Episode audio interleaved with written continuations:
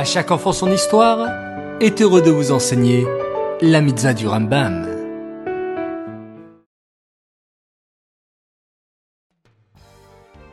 Bokertov les enfants, comment allez-vous? Bien dormi?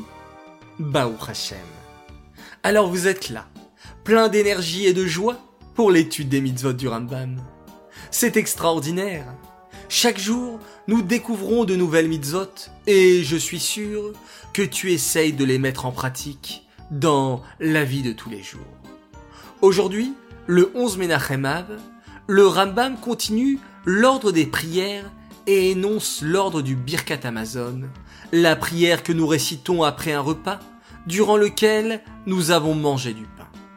Le Rambam énonce également quelles sont les bénédictions que nous devons lire avant et après la lecture de la Haftara le Shabbat et les jours de fête à la synagogue. Enfin, le Rambam énumère quels sont les Haftarot, les passages des prophètes, que nous lisons les jours de Shabbat et les jours de fête? Nous reprenons ensuite le compte des mitzvot avec la mitzvah positive numéro 154, qui nous ordonne de nous retenir de travailler le jour de Shabbat.